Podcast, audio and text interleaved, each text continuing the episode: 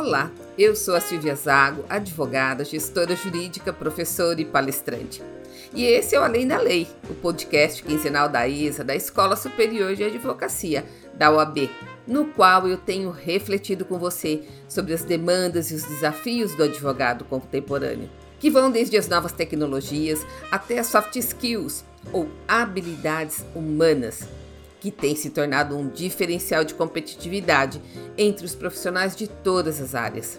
Então, caso você tenha alguma sugestão de pauta, algum tema que você gostaria de ouvir por aqui, é só enviar um e-mail para sileliaszago.gmail.com ou se preferir, pode entrar em contato comigo também pelas redes sociais, especialmente o LinkedIn e o Instagram.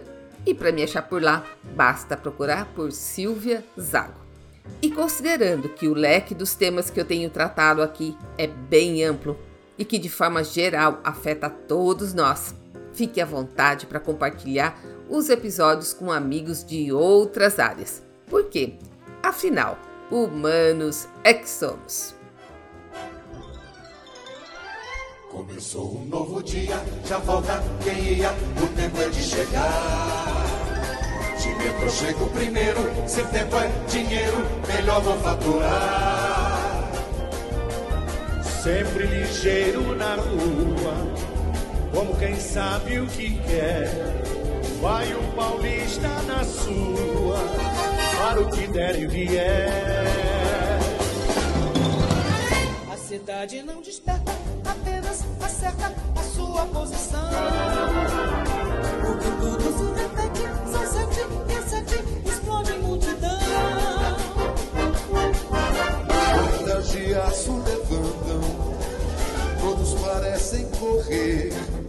Não correm de correm para, para São Paulo crescer. Vambora, vambora, olha a hora, vambora, vambora. Vambora, vambora, olha a hora.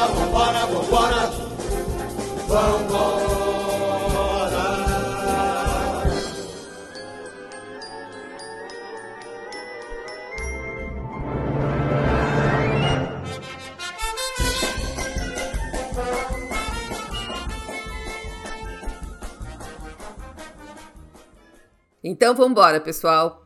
Bom, eu decidi interromper nossa minissérie sobre as tendências do comportamento humano no mundo pós-pandemia para falar de um tema que nesse mês de maio eu não poderia deixar passar em branco. E olha que eu não vou falar das famosas noivas de maio. Mas sim das mudanças do universo do trabalho, do impacto e da importância dele nas nossas vidas. E pensar que há exatamente um ano eu comecei um dos episódios do podcast falando que era 1 de maio e que, em razão da pandemia, não tínhamos as festas nos parques, os shows nas praças e as manifestações nas ruas. Mal sonhava eu que depois de um ano a situação permaneceria a mesma: silêncio nas praças, nos parques e o distanciamento entre nós. Para agravar a situação, porque a gente entra na chuva é para se encharcar, né? Segundo o IBGE, nesse primeiro trimestre, alcançamos o número de 14 milhões e 400 mil desempregados. Batemos mais um recorde. E não entrou nessa conta aqueles que já viviam da economia informal, sem carteira assinada e que perderam suas fontes de renda, como por exemplo os vendedores ambulantes, os artistas de rua, ou ainda aqueles que perderam seus próprios negócios, os pequenos e médios empreendedores, e aqueles que já desistiram até de procurar trabalho e que também não entraram nas estatísticas.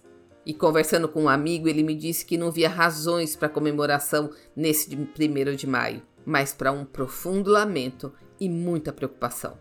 De qualquer forma, a meu ver, o fato da pandemia e da própria economia ter afetado tão drasticamente os postos de trabalho não afeta o trabalho como conceito e como parte integrante da nossa formação.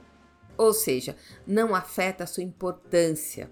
Ao contrário, nesses tempos de crise, salta aos nossos olhos o valor e a influência que o trabalho exerce nos nossos relacionamentos, no nosso estilo de vida e no nosso crescimento pessoal. Então, eu vou começar fazendo uma declaração. eu, Silvia Zago, declaro para todos os fins deste podcast minha absoluta parcialidade sobre esse tema. Porque se tem uma coisa que eu adoro e que dá muito sentido para minha vida, é o trabalho. E eu não estou falando de salário, não estou falando de remuneração, mas do amor ao trabalho pelo próprio trabalho. O senso de pertencimento, o senso de produtividade, o senso de crescimento, as relações que a gente constrói, os lugares que a gente frequenta, os negócios que conhecemos, as inúmeras vidas que cruzamos. Enfim, são essas coisas que diariamente me motivam. E claro, se for bem remunerado, então aí já é o paraíso na terra. Mas como dizia minha avó, o trabalho não é mais como era antigamente. E que bom que não é, né? Na época medieval, onde os homens viviam basicamente da agricultura, o trabalho era na verdade um meio direto de subsistência, porque eles trabalhavam não para comercializar os produtos como a gente faz hoje, mas para satisfazer as próprias necessidades. E quando Karl Marx viu essa relação íntima entre trabalho e subsistência, ou entre trabalho e sobrevivência, foi que ele definiu o trabalho como um bem inalienável do ser humano. E isso significa que o trabalho é um bem que não poderia ser vendido ou cedido. Nessa época, as pessoas seguiam basicamente as profissões dos seus antepassados. Era quase que uma herança de família. Se seu pai era sapateiro, certamente o seu avô também tinha sido, e as chances de você continuar na linhagem eram imensas. Ou seja, as chances de ascender na escala social eram praticamente zero. Se você tivesse nascido numa família de camponeses, ia morrer camponês. Mas depois, quando chegou a primeira revolução industrial, um dos grandes pontos de virada do estilo de vida da humanidade, o homem que era do campo foi para as cidades e passou a vender sua força de trabalho para as indústrias. Ou seja, o seu trabalho passa a ser uma mercadoria que ele vende para poder sobreviver. Então, nesse momento, você vê as milhares de pessoas fazendo um trabalho repetitivo naquelas linhas de montagem das fábricas. E na maioria das vezes, sem sequer ver o resultado do seu trabalho. E debaixo de um modelo de gestão de comando e controle. Como eu já falei aqui inúmeras vezes, o um modelo top-down de gestão, onde o único papel do trabalhador era obedecer, sem a menor participação nas decisões. Foi também com a chegada da Revolução Industrial, mais ou menos em meados do século XVIII, que a gente teve o primeiro contato com esse modelo de produção de consumo de bens e de serviços que hoje a gente conhece e que às vezes a gente chega a pensar como é que se vivia de outro jeito. Da mesma forma que as novas gerações não concebem a ideia de se viver sem um celular ou sem um computador. E para falar bem a verdade, nem eu sei como é que eu consegui sobreviver sem eles.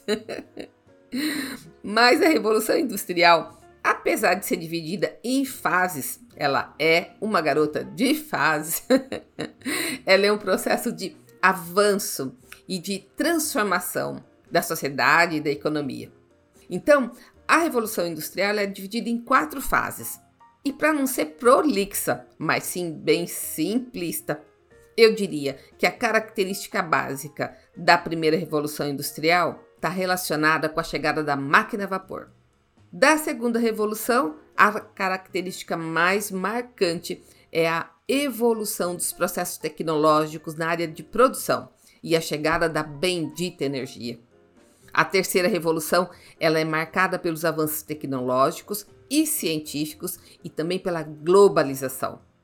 E olha que essas três revoluções foram as responsáveis pela forma que a gente vive hoje. Foram elas que moldaram o mundo, as relações, a economia da forma como a gente conhece. E por fim, a quarta revolução industrial, que estamos vivendo e que está alterando completamente a sociedade. E só para lembrar, o fato de estarmos na quarta revolução industrial é que deu origem ao conceito do advogado 4.0, que além de lidar com as mudanças sociais e tecnológicas, também está sendo desafiado a entregar novas respostas jurídicas para regulamentar as novas relações e impactos decorrentes do uso das novas tecnologias. E um exemplo muito recente que está ocupando o primeiro lugar de muitas agendas é a regulamentação do uso de dados através da Lei Geral de Proteção de Dados, a LGPD. E como você sabe, nesse podcast estamos sempre atentos aos sinais. então aqui vai um spoiler. Apesar de estarmos na quarta revolução industrial, que mais parece um filme de ficção científica, a gente já pode avistar lá longe os primeiros sinais da quinta revolução industrial. E essa concepção teve início com o conceito de sociedade 5.0, proposto lá longe pelo Japão, e que expande ou que estende o objetivo final da tecnologia, que deixa de ser vista somente como uma ferramenta para o desenvolvimento econômico e passa a ser considerada como um meio para proporcionar uma vida melhor para o ser humano e tudo isso sem agredir o meio ambiente. Mas eu não vou me aprofundar nessas características de cada uma das fases, senão esse episódio só acaba em 2022. Porque o processo foi longo e as mudanças absolutamente profundas e disruptivas. Mas vou fazer um singelo paralelo, só entre a primeira revolução industrial e a quarta, sob a ótica do trabalho, ou melhor, sob a ótica dos direitos do trabalhador, para que a gente consiga ver com mais clareza as grandes mudanças que ocorreram e que serviram de ponte para aquilo que ainda está por vir e que está sendo fortemente acelerado pela pandemia. Porque ninguém tem dúvida de que os modelos de home office e teletrabalho que estavam mais no campo dos projetos futuros saíram do papel, tomaram forma e vieram para dentro das nossas casas em razão do distanciamento e de todos os outros cuidados que vieram junto com a pandemia.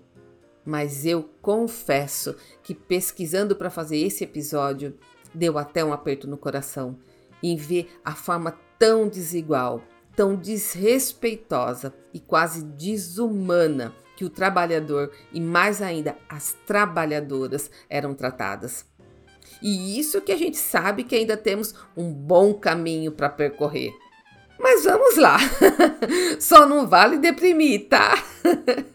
Porque se você acha que hoje tá ruim, acredite, já foi muito pior.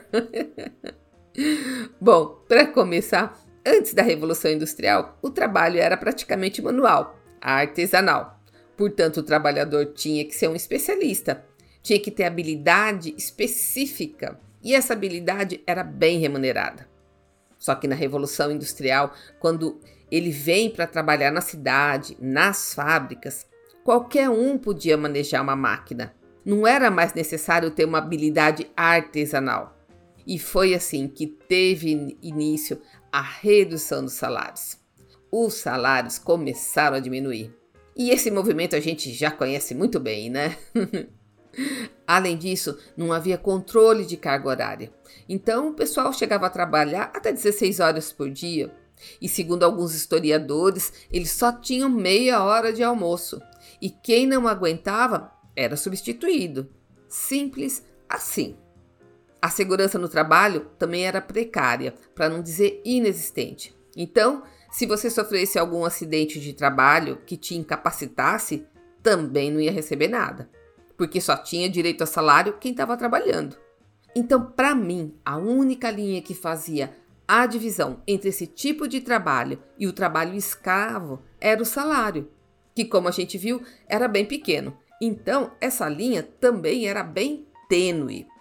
E para variar, a diferença de salários dos homens para as mulheres e para as crianças Sim, as crianças também trabalhavam. Chegava a ser de 50%. Por isso que muitas empresas preferiam contratar mulheres e crianças para, claro, aumentar os lucros, né? Claro que uma hora tanta exploração ia cobrar sua conta. Foi então que os trabalhadores se organizaram e começaram a exigir algumas melhorias. E a primeira conquista foi conseguir reduzir a jornada de trabalho para 10 horas. Agora, se a gente virar a página e fizer um recorte olhando para as conquistas dos trabalhadores nas últimas décadas e somente no Brasil, a gente vai ver a fixação de um valor mínimo de salário, terço constitucional, o décimo terceiro para garantir o nosso panetone, as férias para garantir a nossa sanidade. licença maternidade, licença paternidade, fim do trabalho infantil, jornada de trabalho de 44 horas semanais, hora extra, indenização por demissão sem uma causa justa e outras tantas. Ou seja, foi um longo e duro caminho para se chegar até aqui, marcado por muita luta, muita greve e também pela construção de consenso.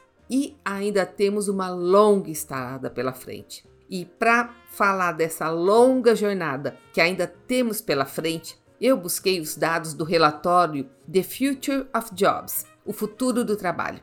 Foi divulgado no ano passado no Fórum Econômico Mundial. Esse relatório ele faz o mapeamento dos empregos e das habilidades do futuro, e tudo isso alinhado com o ritmo das mudanças e numa perspectiva dos próximos cinco anos, ou seja, o que nos aguarda até 2025. E eu escolhi essa fonte porque ela é baseada em pesquisa, que é feita com executivos de mais de 300 empresas globais. Porque existe muita insegurança por causa do efeito randômico da pandemia e da instabilidade da economia. E também muita especulação por causa dos avanços da tecnologia que está levando as pessoas a se preocuparem com a extinção dos seus empregos em razão da automação e da inteligência artificial. O relatório sobre o futuro do trabalho ele é bem extenso, mas eu vou fazer uma overview, uma visão geral de algumas das principais conclusões. E para quem quiser ter acesso ao relatório na íntegra, eu vou deixar o link na descrição desse episódio, tá bom? Então, go ahead, vamos em frente. O mercado de trabalho está mudando muito mais rápido do que a gente esperava. E claro que impulsionado pela Covid-19. Portanto, o futuro que a gente projetava, acredite, já está entre nós. Segundo o relatório, a Covid-19, somada à automação, criou um cenário de dupla interrupção para o trabalhador. Ou seja, além daqueles bloqueios decorrentes da pandemia e da crise econômica, a adoção da tecnologia pelas empresas vai transformar as tarefas, vai transformar os empregos e vai exigir do profissional novas habilidades, e isso até 2025. 43% das empresas que foram pesquisadas disseram que estão decididas a reduzir a força de trabalho devido à integração com a tecnologia. Outros 41 planejam aumentar o uso dos terceirizados para aquelas atividades especializadas. Então, se você está em dúvida em ser um advogado generalista ou um especializado, aqui você já tem alguma luz e 34% planeja expandir sua força de trabalho também devido à integração da tecnologia. Tudo isso indica que em 2025 as empresas vão dividir o trabalho entre os seres humanos e as máquinas. Ou seja, tem coleguinha novo chegando no parquinho. e isso tem impacto direto num outro resultado da pesquisa que a gente vai ver daqui a pouco. É quase como se fosse efeito borboleta. Uma outra conclusão que eles chegaram é sobre a urgente necessidade de qualificação ou de requalificação dos profissionais, porque estima-se que vão surgir cerca de 97 milhões de novos postos de trabalho só na área de tecnologia. E isso sim é uma boa notícia, porque se de um lado os postos de trabalho tradicionais e de rotinas repetitivas vão ser substituídos pela automação, de outro lado vão ser criadas milhões de vagas num outro mercado. E quando se fala em rotinas repetitivas, a primeira coisa que me vem à mente são as grandes bancas de contencioso de volume, que de um lado vão ter um ganho de produtividade, mas do outro vão reduzir o quadro de advogados que atuam justamente de forma mecânica e repetitiva. E para aqueles profissionais que irão permanecer nas suas funções pelos próximos quatro anos, Existe uma estimativa de que pelo menos 50% vai precisar ser requalificado se quiser se manter nos mesmos postos, porque o que está mudando é a forma como que ele faz o mesmo trabalho. E as atividades em que os profissionais vão se destacar vão ser aquelas que exigem de nós capacidade analítica, como por exemplo o gerenciamento, o aconselhamento ou a consultoria, tomada de decisão, raciocínio, comunicação e interação. Coisas que as máquinas não conseguem entregar, ou pelo menos não por enquanto. então, para Saad Azaride, diretora do Fórum Econômico Mundial, no futuro a gente vai ver que as empresas mais competitivas, e aqui eu incluo também os escritórios, serão aquelas que hoje estão investindo pesadamente no seu capital humano nas habilidades e nas competências do seu pessoal. Outra conclusão que eles chegaram é sobre a manutenção do trabalho remoto, ou seja, ele veio para ficar. Quase metade das empresas disseram que tem potencial para manter cerca de 44% da força de trabalho em home office só que em 78% dos executivos dessas empresas estão com medo que haja alguma perda de produtividade do trabalhador durante a fase de adaptação. E isso a gente sentiu na pele quando no ano passado, do dia para a noite, a gente teve que trazer nossas empresas e nossos escritórios para dentro de casa. Então, a solução que os empregadores estão encontrando para o problema da produtividade e também do bem-estar do pessoal que vai continuar em home office é investir para criar um senso de comunidade, conexão e senso de pertencimento entre os funcionários, que é uma das grandes reclamações, principalmente de quem foi contratado em plena pandemia e que até agora não conseguiu se sentir parte da equipe. Outra grande notícia ou outro grande dado trazido pela pesquisa foi um número cada dia maior de pessoas que estão fazendo uma mudança nas suas carreiras e uma mudança para uma atividade totalmente diferente. E isso também é um dos desdobramentos da pandemia, porque ela gerou milhões de desempregados ao redor do mundo. E de acordo com os dados do LinkedIn, coletados também nessa pesquisa, as mudanças de carreira estão voltadas, na sua maioria, para as áreas de inteligência artificial, de vendas, de dados, de criação de conteúdo e algumas funções de engenharia.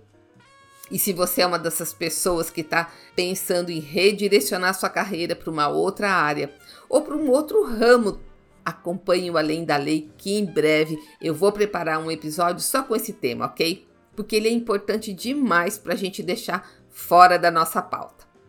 E finalizando, a última conclusão que eu escolhi para falar é sobre as habilidades que estão no topo das prioridades para qualificação e requalificação dos profissionais desses novos tempos. Segundo o relatório The Future of Job, o pensamento crítico, a capacidade de análise e resolução de problemas há tempos que estão no topo das prioridades. Só que a partir de 2020, ou seja, a partir da pandemia, que cá entre nós, acho que é a palavra mais usada na última década, surgiu a forte demanda por habilidades de autogestão, resiliência, tolerância ao estresse e flexibilidade. E nem é preciso fazer um esforço intelectual muito grande para a gente entender o porquê da demanda por essas habilidades comportamentais porque a falta delas impacta diretamente na qualidade e na quantidade das nossas entregas, ou seja, na nossa performance. A autogestão se tornou absolutamente necessária na medida em que eu não tenho mais o meu chefe ou o meu gestor por perto para dizer o que eu tenho e o que eu não tenho que fazer. Com o distanciamento imposto pela Covid, nós tivemos que aprender a fazer gestão do nosso tempo, a fixar as nossas prioridades e a impor os nossos limites. Já a necessidade de desenvolvermos a resiliência tem a ver com a capacidade de passarmos por momentos de profundas mudanças, como esses que a gente tem passado, e suportarmos grandes pressões e, mesmo assim, voltarmos ao estado inicial. Feito um elástico quando retoma a sua forma depois de ter sido submetido a uma forte pressão. E quando a pesquisa aponta a tolerância ao estresse, eu acho que ela está se referindo ao estresse dos outros, não é? Porque eu nunca vi tanta intolerância e falta de gentileza como nesses tempos pandêmicos. Parece mais um monte de gente à beira de um ataque de nervos. Mas falando sério, os tempos são difíceis e administrar o nosso estresse e também o do outro que passa pela mesma pandemia faz toda a diferença na hora de construirmos melhores soluções e de entregarmos melhores resultados. E por fim, flexibilidade, que me remete à sociedade líquida do Zygmunt Bauman, que, segundo ele, é caracterizada por um mundo repleto de sinais confusos, propenso a mudar com muita rapidez e de forma imprevisível.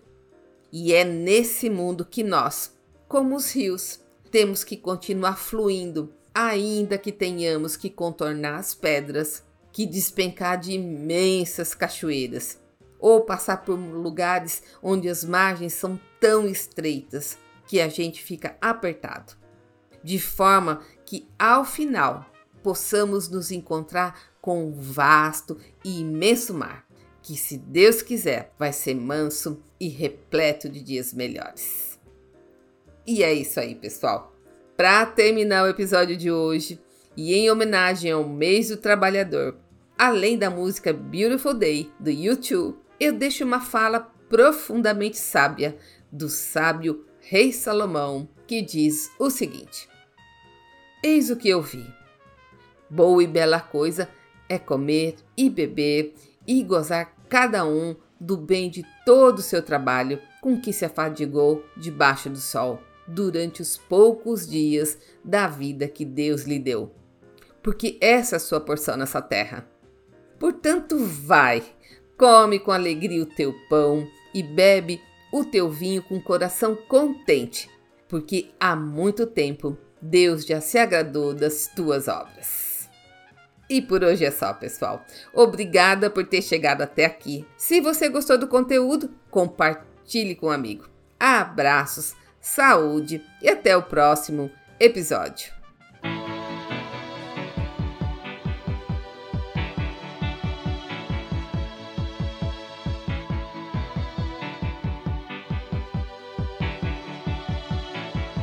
The heart is a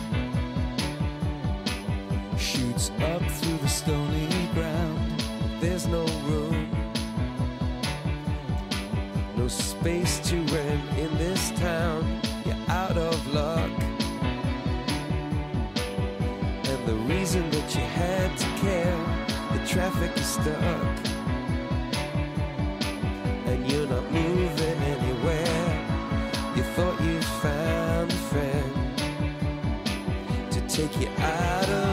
Place. Someone you can lend a hand in return for grace.